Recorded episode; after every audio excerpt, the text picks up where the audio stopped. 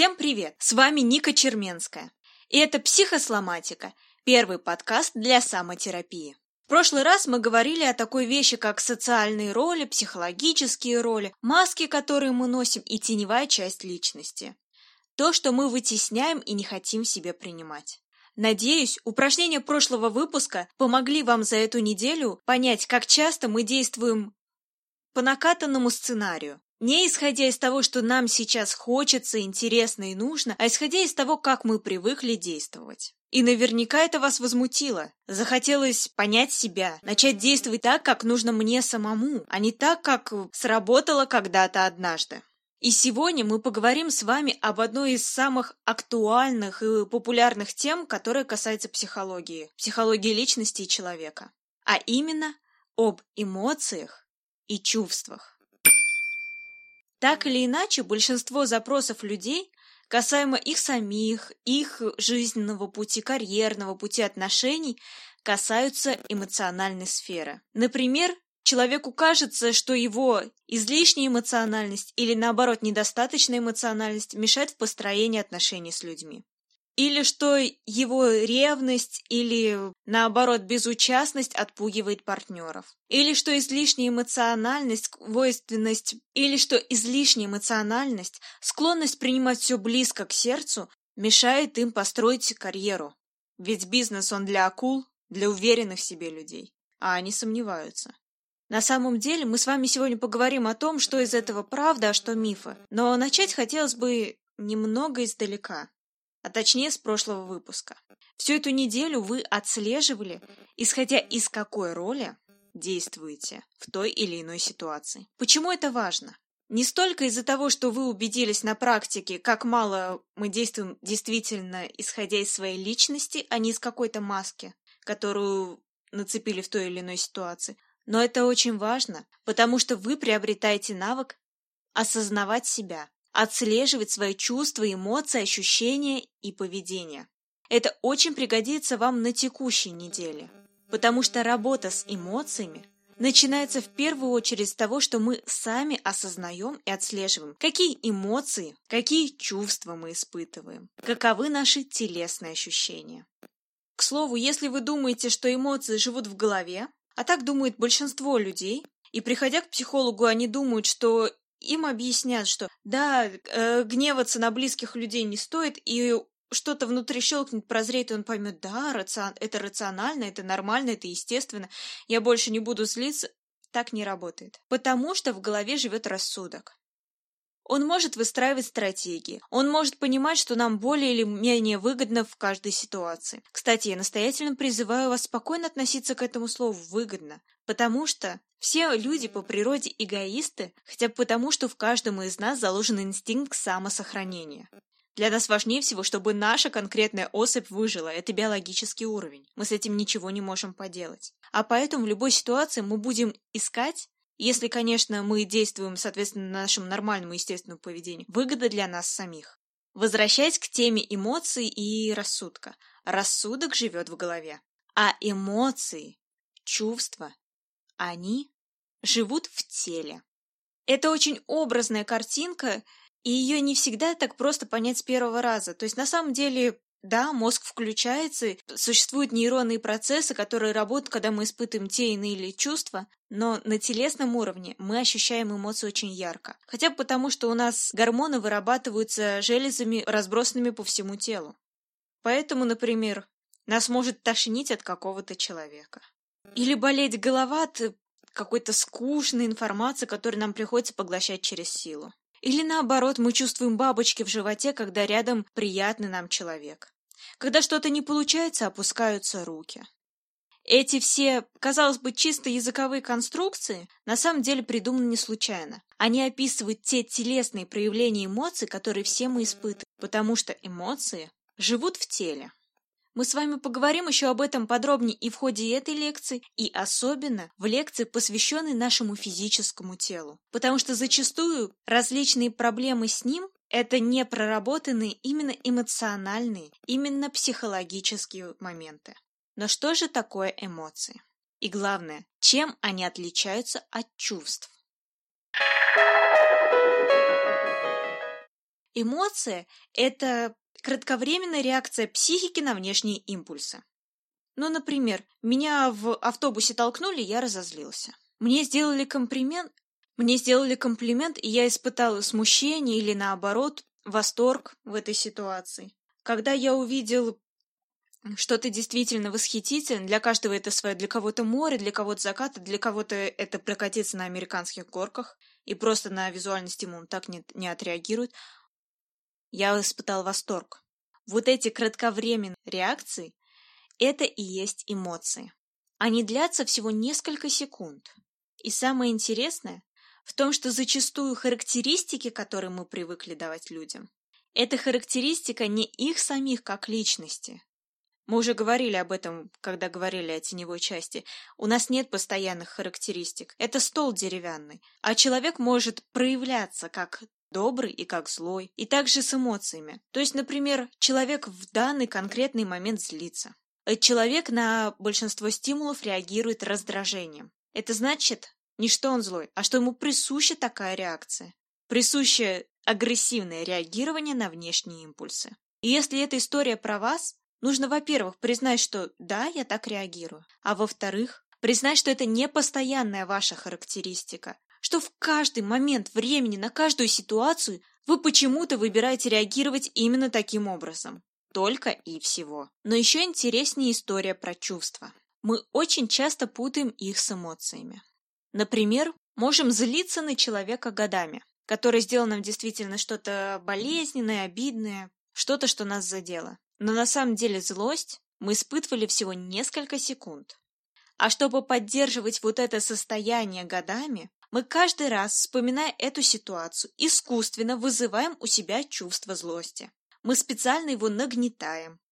Подсознательно. Я не говорю, что вы специально сидите и думаете, мне нужно разозлиться на Машу. Нет, но именно вот в этот момент, когда вспоминаете ситуацию, вы провоцируете у себя снова эту злость. И даже при повторном проигрывании можно перерегулировать эту ситуацию, посмотреть на нее с разных точек зрения, этому мы будем учиться в дальнейших выпусках, и попробовать в этой же ситуации, которая прошла давно, испытать другие эмоции. Так, кстати, вырабатываются, в принципе, новые стратегии.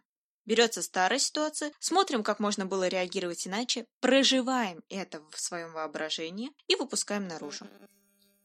Так вот, чувство – это что-то более постоянное, но ключевой здесь именно более. Мы очень часто путаем чувства и эмоции, когда получали подтверждение непостоянства чувств от э, наших родителей. Звучит сложно, а на деле все просто.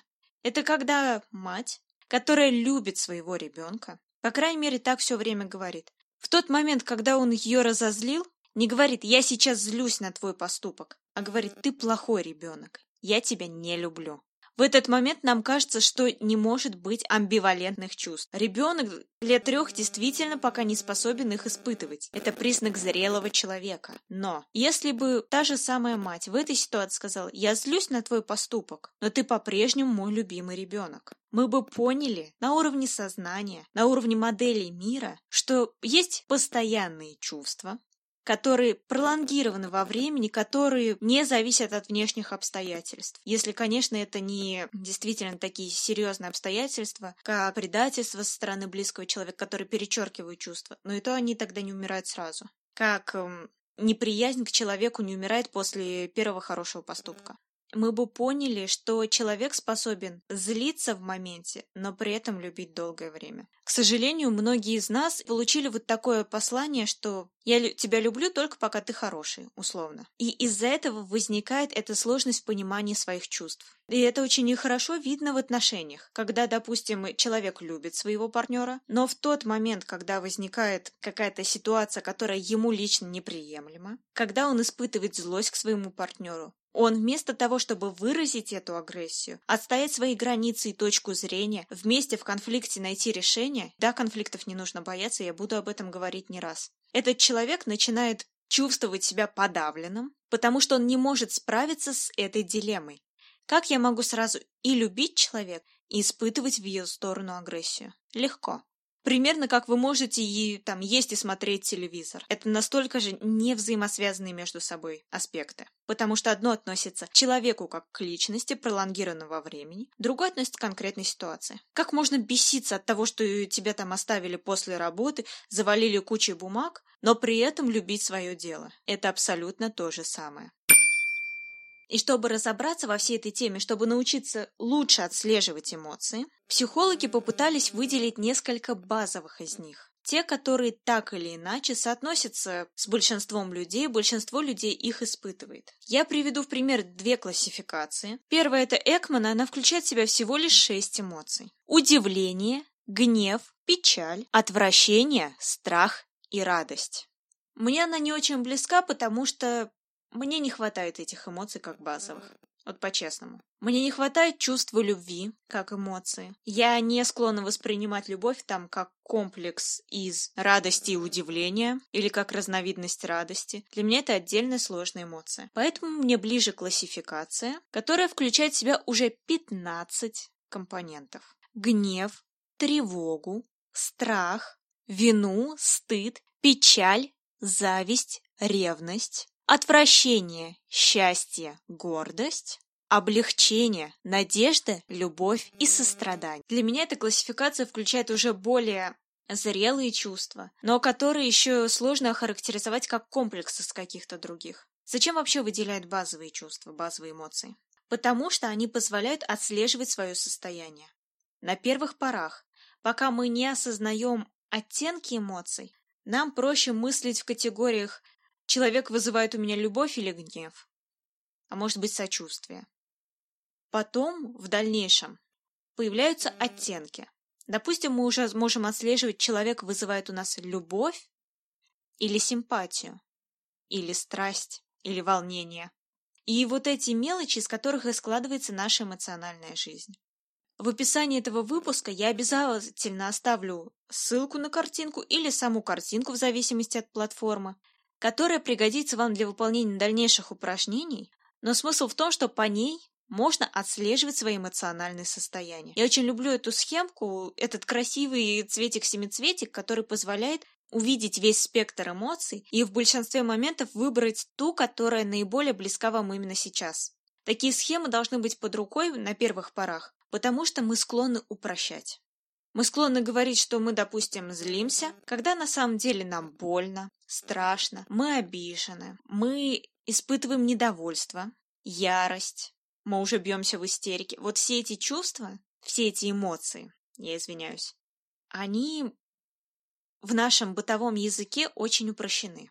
И чтобы научиться их видеть в себе, а это основная часть эмоционального интеллекта, о чем мы сейчас поговорим, нужно именно научиться отслеживать их вот так тонко. Ну или хотя бы в терминах вот этих 16 базовых эмоций. Потому что если я сейчас спрошу вас, что вы чувствуете, запишите это. Откройте свой блокнот, с которым, я надеюсь, вы слушаете каждый выпуск подкаста, и реально просто запишите, какие эмоции вы сейчас испытываете. А затем поставьте подкаст на паузу, Откройте эту схему и по ней уже попытайтесь написать более точно ту эмоцию, которую вы сейчас испытываете. Совпало или нет? Этот небольшой эксперимент, если его повторять регулярно, то есть в абсолютно рандомное время вспоминайте об эмоциях и отслеживайте, что я чувствую прямо сейчас, позволяет выяснить нам, что мы чувствуем большую часть времени. Потому что, к сожалению, большинство из нас склонны вспоминать о своей эмоциональной жизни только когда происходит что-то, что выбивает нас из равновесия. Что-то очень прекрасное, из-за чего мы чувствуем большой подъем энергии и воодушевления, и что-то действительно ужасное, что вызывает у нас гнев или наоборот апатию. И поэтому склонны не воспринимать то состояние, в котором мы пребываем реально большую часть времени, а считать, что вот эти краткие эмоции, которые мы испытываем в ответ на какие-то выходящие из ряда вон стимулы, это и есть то состояние, в котором мы пребываем большую часть времени. Возможно, вы удивитесь, узнав, что вы гораздо более любящий или, наоборот, гневливый человек, чем думали о себе раньше благодаря такому эксперименту. Этот эксперимент важен, потому что это основная часть работы по развитию эмоционального интеллекта. О нем все говорят, Существует пособие по эмоциональному интеллекту просто, а эмоциональному интеллекту в отношениях, эмоциональному интеллекту для руководителей. Но мало кто говорит о том, что, по сути, эмоциональный интеллект – это не средство манипуляции достижения цели и не требование современной реальности ко всем работникам, как его преподносит большинство. Это обыкновенная эмпатия, умение осознавать свои эмоции и чужие. Но весь прикол в том, что пока вы не научитесь понимать себя, свои эмоции, у вас просто не хватит языка и, скажем так, лекал, чтобы понять эмоции других людей. Невозможно понять опечаленного человека, что он в этот момент чувствует, и какая реакция с вашей стороны необходима, чтобы его поддержать, если вы сами никогда не испытывали печаль. Я вас обрадую, мы все в течение месяца точно испытываем весь спектр эмоций. Возможно, даже в течение одного дня. Так что если делать это упражнение хотя бы на протяжении всего курса, именно отслеживание своих эмоций вот в рандомные периоды, то можно очень сильно прокачать свой эмоциональный интеллект. И прикол в том, что когда вы понимаете себя, вы будто бы автоматически начинаете лучше понимать окружающих. Это особенно важно при общении с людьми. А любая коммуникация – это общение с людьми. Даже деловая, даже переписка с техподдержкой. По ту сторону экрана, с другой стороны прилавка или обеденного стола, от вас находятся люди. Люди испытывают эмоции. Люди реагируют на вас как на внешний стимул. Люди могут испытывать к вам постоянное чувство и при этом реагировать на ваше поведение в моменте. И весь прикол в том, что выстраивание отношений по факту это умение определить его чувства, определить свои чувства, адекватную вот этому тандему реакцию и выдать ее во внешний мир. Поэтому люди, которые приходят с запросом недостаточной эмоциональности или избыточной эмоциональности, если к вам это не относится, вам кажется, что это бред, спешу уверить, таких реально много. То есть тех, кто говорит, мне говорят, что я слишком близко принимаю все к сердцу. Или наоборот, мне говорят, что надо быть более открытой и эмоциональной. Они в первую очередь не понимают себя. Потому что в тот момент, когда ты понимаешь свои эмоции, ты, во-первых, понимаешь богатство своей эмоциональной жизни, то есть да, может быть, вы вовне проявляете их весьма скудно, но вы их испытываете каждый момент. Даже если это просто постоянный фоновый страх проявлять себя во внешнем мире. Это все равно эмоции, вы ее все равно испытываете. Или наоборот, вы демонстрируете окружающим избыточное эмоциональное поведение, чтобы не переживать глубину чувств, не испытывать амбивалентных чувств, не проживать эту эмоцию целиком. Допустим, вам тяжело насладиться радостью, и такое бывает, когда ребенок был в семье, где не очень принято испытывать эмоции, проявлять эмоции по отношению друг к другу. И когда он испытывает даже ту же любовь, даже тот же восторг, он боится вот этих переживаний, потому что он себе глушил. Есть две реакции. Или заглушить поглубже, или выплеснуть это ярко внешними проявлениями, чтобы не ощутить эту глубину внутри себя, не сосредоточиться на своих телесных реакциях, на своих ощущениях в этом моменте. По факту это обе стратегии избегания. Но еще раз, это если человек осознает, что действительно он или слишком проявляет эмоции во внешнем мире, или недостаточно их показывает. Если человеку так говорят, вполне вероятно, что это просто манипуляция, и расшифровывать и слышать ее надо как я хочу, чтобы ты был другим. Я хочу, чтобы ты больше проявлял эмоций. Или наоборот, я хочу, чтобы ты не волновал меня своими проблемами. И для этого и нужен эмоциональный интеллект. Чтобы понять, человек искренне хочет вашей открытости, или он просто привык общаться с вот этим высоким эмоциональным накалом, знать все о людях вокруг, и ему некомфортно, что у вас есть собственный внутренний мир. Но вы никогда не поймете эту его часть, его отношение к эмоциональной жизни, его мотивы в эмоциональной жизни, пока вы не научитесь самому базовому и элементарному. Просто ежесекундно, в моменте отслеживать свои эмоции. К слову говоря об избыточной и недостаточной эмоциональности, нельзя проигнорировать такой маленький, но очень важный факт. То, как мы проявляем эмоции, не испытываем, а именно проявляем, очень тесно связано с нашим типом темперамента. Напомню, что тип темперамента – это наша врожденная физиологическая характеристика. Это скорость реакции нашего тела нашей нервной системы на внешние импульсы. И вся прелесть в том, что мы рождаемся с типом темперамента определенным. Это заложено в нас физиологически. Флегматичный от природы человек с низкой скоростью реакции на внешние импульсы не сможет проявлять себя как холерик. Он не будет скакать от радости в большинстве случаев. Он не будет э, рыдать, э, выдергивая на себе волос. Он просто в этом плане менее проявляется. Это его физиологическая характеристика. Точно так же, как бесполезно просить холерика быть поспокойней или меланхолика не принимать все близко к сердцу.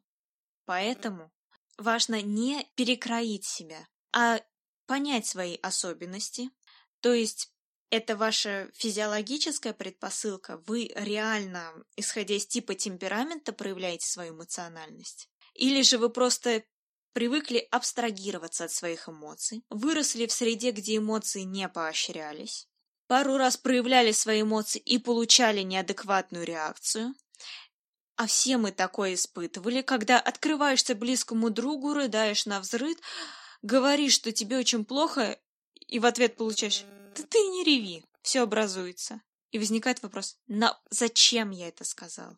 Вот что меня дернуло за язык?» И в этот момент есть люди, которые думают, что человек придурок, и нечего с ним дружить. И вторые люди, которые думают, что никому не нужны мои эмоции. И просто перестают их проявлять. Вот важно понять, вы заблокировали свою эмоциональность или наоборот, все вокруг говорили, да ты скучный, тебя не поймешь, что ты вечно сидишь там в углу, а вы просто ну, такой спокойный человек. И вы начали проявлять избыточную эмоциональность, демонстрировать ее слишком откровенно. Или же вы просто холерик, и вы не можете без этого. Подсказка. Так просто это не понять. Те механизмы защиты, а любое изменение своей психики – это механизмы защиты от внешней среды, они настолько плотно в нас вырастают, что мы не всегда понимаем, где заканчиваемся мы и начинаются они. Потому что это перестройка внутри структуры самой психики. Уже выработанные, протоптанные дорожки, стратегии, которые регулярно используются. И вам может казаться, что вы от природы скромный и забитый человек, но при этом упорно все тесты на тип темперамента будут выдавать холериков, сангвиников, и вы понимаете, что что-то здесь не так. И тогда начинаете отматывать назад и смотреть, хорошо, а когда это все началось?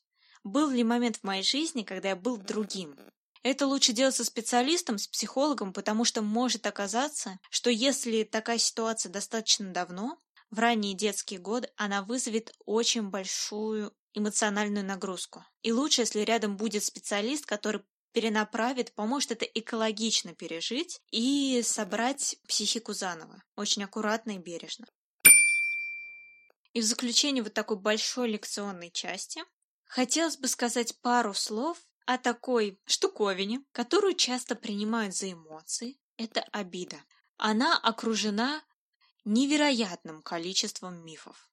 То, что я очень часто слышу на консультациях, это такая фраза, как «я понимаю, что это не меня обижают, это я обижаюсь, но ничего не могу с этим поделать».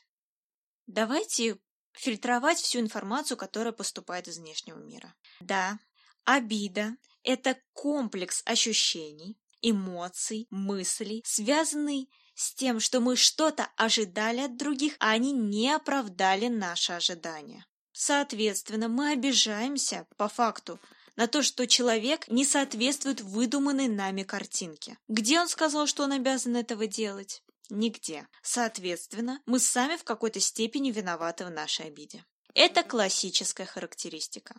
Другой момент, что когда человек прямо пообещал что-то сделать и не сделал, он нарушил договоренности. Мы вправе испытывать боль, злость, недопонимание, апатию, Возможно, даже тревожность при общении с этим человеком просто потому, что не знаем, что от него ожидать дальше. Это нормально. Как нормально обижаться подростку на одноклассников, которые его травят. Как нормально обижаться на ситуации буллинга и на рабочем месте. Как нормально обижаться на бойкот. Как нормально обижаться на партнера, который забыл про ваш день рождения, хотя знал, что это для вас важно. Не потому что обида – это нормально, и он должен был соответствовать вашим ожиданиям, а потому что в этот момент вы просто используете упрощенный язык. Вы словом «обида» называете комплекс этих сложных чувств. Разочарование, гнев, боль, страх, апатию. Вот эти все негативные чувства просто выражаются в слове «обида». И никто не виноват в том, что его обижают. Мы очень часто говорим о том, что мы сами испытываем обиду и не нужно обижаться, и забываем о том, что в первую очередь не нужно обижать. Просто если мы употребим правильные термины и скажем, что неправильно и нельзя в первую очередь делать больно другим людям, в подавляющем большинстве случаев большинство людей сочтет нас преувеличивающими, гиперэмоциональными, эгоистичными, скажет, что мы просто разыгрываем драму, а на самом деле, любая из ситуаций, которые вызывают в вас обиду, вы сначала подумайте. Я испытываю обиду, потому что я себе что-то нафантазировал, а это не реализовалось? Или мне сейчас просто больно? Это немного разные вещи. И вот чтобы их как раз отслеживать, чтобы их понимать и уметь ситуацию, когда вам сделали больно, выстроить границы и постоять за себя, поставить себя в центр своей жизни, и выстроить отношения так, чтобы с вами с этого момента обращались иначе, а может даже порвать отношения с человеком, или услышать в ответ, когда ты ему делаешь больно, и за счет совместных договоренностей построить гораздо более близкие отношения, именно ради этого и стоит овладевать эмоциональным интеллектом, отслеживать свои чувства и понимать чужие. И перед тем, как мы перейдем к упражнениям, хотелось бы сказать одну вещь, которая касается и будущих выпусков, но я хочу, чтобы вы усвоили это сейчас на раннем этапе. Вспомните то упражнение, когда мы сначала ставили себя в центр своей жизни, а потом других в центр их жизни и анализировали, исходя из э, этой концепции, разные жизненные ситуации. Так вот, очень часто случается так, что мы с вами за счет друг друга обслуживаем свои эмоциональные потребности. Например, мне скучно. Я хочу испытать радость. Я могу напрячься, заняться спортом, посмотреть фильм, почитать книгу, сделать что-то, что у меня получится, ну, там, нарисовать картину, что поднимет мне настроение. А могу позвонить человеку, может быть, со словами «я по тебе соскучился», это вообще не важно, и сказать что угодно, но что будет расшифровываться как «Пожалуйста, мне скучно, я хочу, чтобы мне было весело. Сделай мне сейчас весело». Вуалироваться ты может по-разному. Пошли погуляем, а ты меня любишь. Расскажи что-нибудь интересное. Прикол в том, что мы сами ответственны за свою жизнь. Да, испытывать чувство любви, не имея ее объекта, как-то странно и непривычно. Но опять-таки с любовью та же самая история. Любовь — это ваши чувства. Никто не обязан вам из-за вашей любви отвечать взаимностью. Это больно, горько, обидно, это страшно бесит, но это то, что нужно принять. Другой вопрос, что отношения — это совсем другая тема, и она строится не только за счет любви. Вот это ваша потребность, ваше испытанное чувство или ваше желание испытать какое-то чувство, оно еще ничего не значит и не обязывает никого вокруг к определенному типу поведения. Но если вы прямо словами через рот говорите, например, «мне сейчас очень грустно, я не могу тебя слушать, у меня нет на это ресурса, я хочу побыть один». А человек обижается, не понимает этого, вспоминает все ситуации, когда он вас поддерживал, а у вас реально нет ресурса на это. Это другой человек заставляет вас обслуживать его эмоциональные потребности. Вы можете согласиться на это ради сохранения отношений, можете нет. Но нужно осознавать, что одинаково никто из окружающих не обязан удовлетворять ваши эмоциональные потребности, и вы сами не обязаны удовлетворять ничьи эмоциональные потребности, кроме своих собственных. Наша эмоциональная жизнь – это только наша ответственность. Так же, как когда нас обидели на работе, мы можем потребовать восстановления справедливости именно в действии. Пойти выяснить, как мы можем исправить ситуацию. Поговорить с человеком на предмет выстраивания границы того, как с нами можно обращаться, а как нет. То, как мы поведем себя, что мы будем чувствовать после вот этих нескольких секунд, когда эмоция возникает на внешний стимул, это наша зона ответственности. Я попрошу вас не путать те бытовые ситуации, которые я привожу в пример, с ситуациями кризиса, ситуациями психологических травм. Когда что-то вызывает у вас шоковое состояние, для этого требуется достаточно долгое время на реабилитацию. Это факт. Учитывайте это. И не нужно сравнивать ситуацию, где там вас на улице послал незнакомец за то, что вы не уступили ему дорогу, и ситуацию, когда близкий вам человек прямо нарушает вашу какую-то просьбу, серьезную просьбу, допустим, никому не рассказывать ваш секрет. Вы оказываетесь в ситуации выбора, доверять этому человеку дальше или нет. Это более травмирующая ситуация. Она дольше проживается эмоционально. Но опять-таки, впадем мы в самокопание, саможаление в этой ситуации или попробуем сделать что-то, что восстанавливает наше эмоциональное состояние. Это наш личный выбор. А теперь я предлагаю вам упражнение. Для него понадобятся цветные карандаши и лист бумаги. Ну или ваш альбом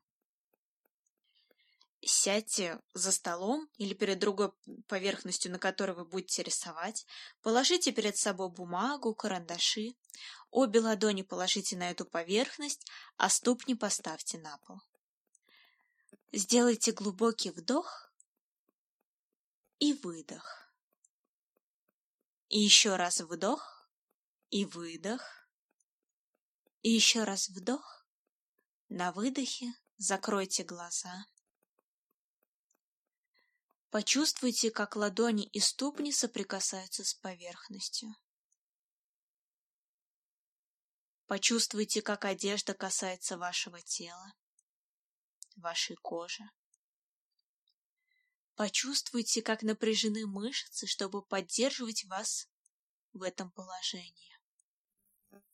Почувствуйте, какие мышцы в этот момент расслаблены. А теперь сосредоточьтесь на том, что где-то глубоко у вас внутри живет эмоция, ваше состояние, то, что вы испытываете прямо сейчас, в этом моменте. Где оно находится в вашем теле?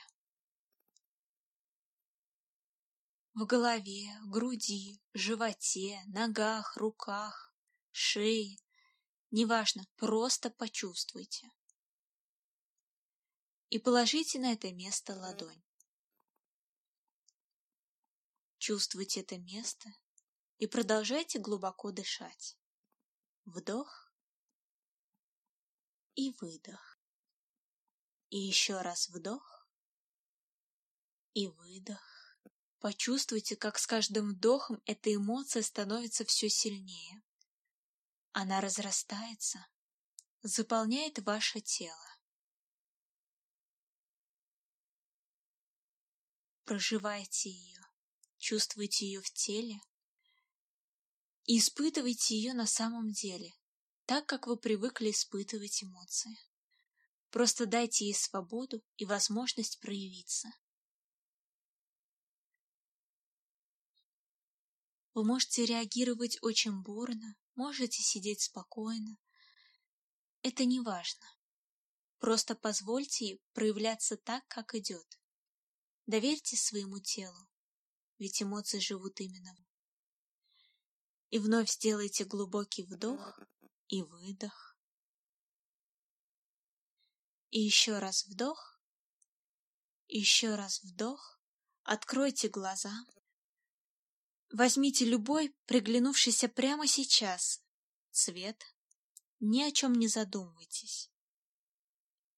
Возьмите карандаш вне ведущую руку, левую для правшей, правую для левшей. Продолжайте глубоко дышать и чувствовать, как эмоция наполняет ваше тело. Посмотрите на кончик карандаша. Почувствуйте, как Эмоция со всего тела будто бы собирается на кончике карандаша. Вдох, выдох, вдох, выдох.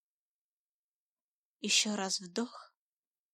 И на выдохе резко выбросьте эту энергию с карандаша. Нарисуйте любую каракулю, которая сейчас придет. просто неведущей рукой прорисуйте все, что хотите.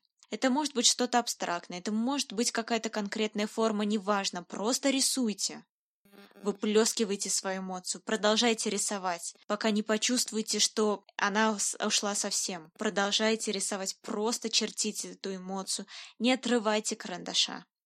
Просто продолжайте ее выплескивать и выплескивать и выплескивать. Пока не почувствуете легкое опустошение. Не почувствуйте, что она закончилась. Теперь вновь положите обе ладони на стол, стопы поставьте на пол и сделайте глубокий вдох и выдох. И еще раз вдох и выдох. Еще раз вдох. На выдохе посмотрите на этот рисунок. Что он вам напоминает? Может быть, это какая-то форма. Может быть, благодаря цвету это похоже на какую-то стихию или на что-то иное. Что для вас значит то, на что похож рисунок?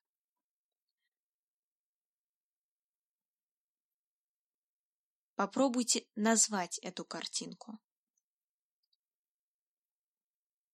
Тем объектом, который вы сейчас увидели. Прямо подпишите ведущей рукой другим цветом где-нибудь в уголке название.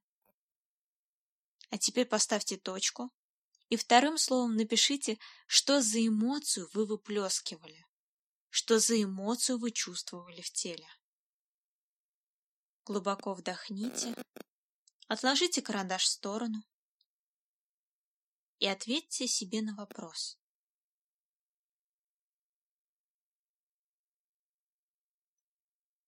Что я вижу прямо сейчас перед собой?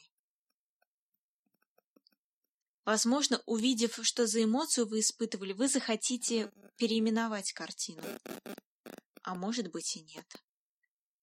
Что для вас значит этот цвет? Не прикладывая это к этому рисунку, к эмоции, просто этот цвет. Что для вас значит? Напишите это слово другим цветом где-нибудь в уголке или на другом листе. Это вам пригодится для дальнейшего анализа. А пока об этом не думайте. Просто смотрите на картинку. Сейчас перед вами ваша эмоция. Вы можете с ней поговорить. Задайте ей главный вопрос. Зачем ты мне нужна?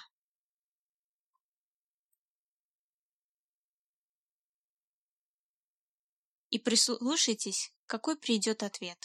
В вашем подсознании всплывет фраза, которая поможет вам распутать эту ниточку. Зачем ты мне нужна? Если вам кажется, что не зачем, так не бывает. Скажите ей это. Я знаю, что так не бывает. Все зачем-то нужны. Зачем мне нужна ты? И услышьте ее ответ. Запишите его.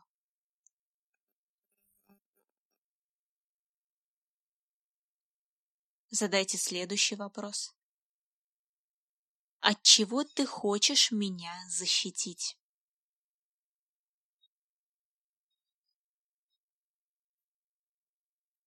и услышьте ответ.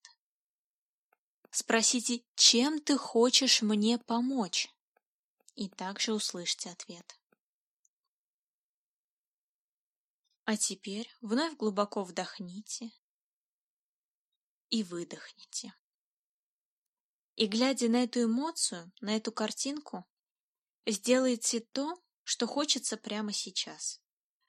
Может быть, захочется прижать ее к груди. Может быть, захочется что-то изменить или дорисовать на картинке. А может, порвать и выбросить, Просто почувствуйте импульс теле и сделайте то, что хочется прямо сейчас. Не думая о том, что хотелось раньше или будет хотеться потом, не думая, какое это имеет значение, просто сделайте то, что прямо сейчас хочется. И вновь глубоко вдохните и выдохните. И еще раз вдохните и выдохните. Еще раз вдохните. Упражнение закончено. В таком уж мире мы живем. Мы привыкли выбрасывать части своей личности, отказываться от своих эмоций, чувств, от своих желаний и крайне неохотно выбрасываем вещи. Но на самом деле стоит с трепетом относиться к любой части себя, своей психики, потому что каждая деталь зачем-то нам нужна. Это упражнение помогает в первую очередь осознать и усилить свои эмоции, но также взглянуть на них иначе, не как на что-то естественное или мешающее, а как на что-то, что нам действительно нужно, чтобы жить. К слову, благодаря этому упражнению можно прорабатывать абсолютно разные эмоции. Сейчас мы брали именно текущее состояние. Если вас беспокоит какая-то яркая эмоция, которая часто у вас проявляется, например, гнев или страх, или ревность, или даже любовь, прочувствуйте ее. Вспомните ситуацию, когда ее испытывали, и включайте это упражнение.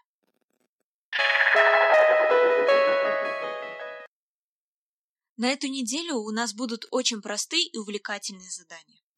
О первом я уже неоднократно говорила в ходе лекции. Это по схеме, которая есть в этом выпуске, отслеживать свое эмоциональное состояние. Прям заведите дневник эмоций и выписывайте не менее 10 эмоций каждый день. Просто вспоминайте, что вы испытывали, просто вспоминайте, что есть это упражнение, и записывайте ту эмоцию, которую испытываете. Для удобства ее можно вести прямо в заметках смартфона. Также я в описании оставлю ссылку на определение типа темперамента.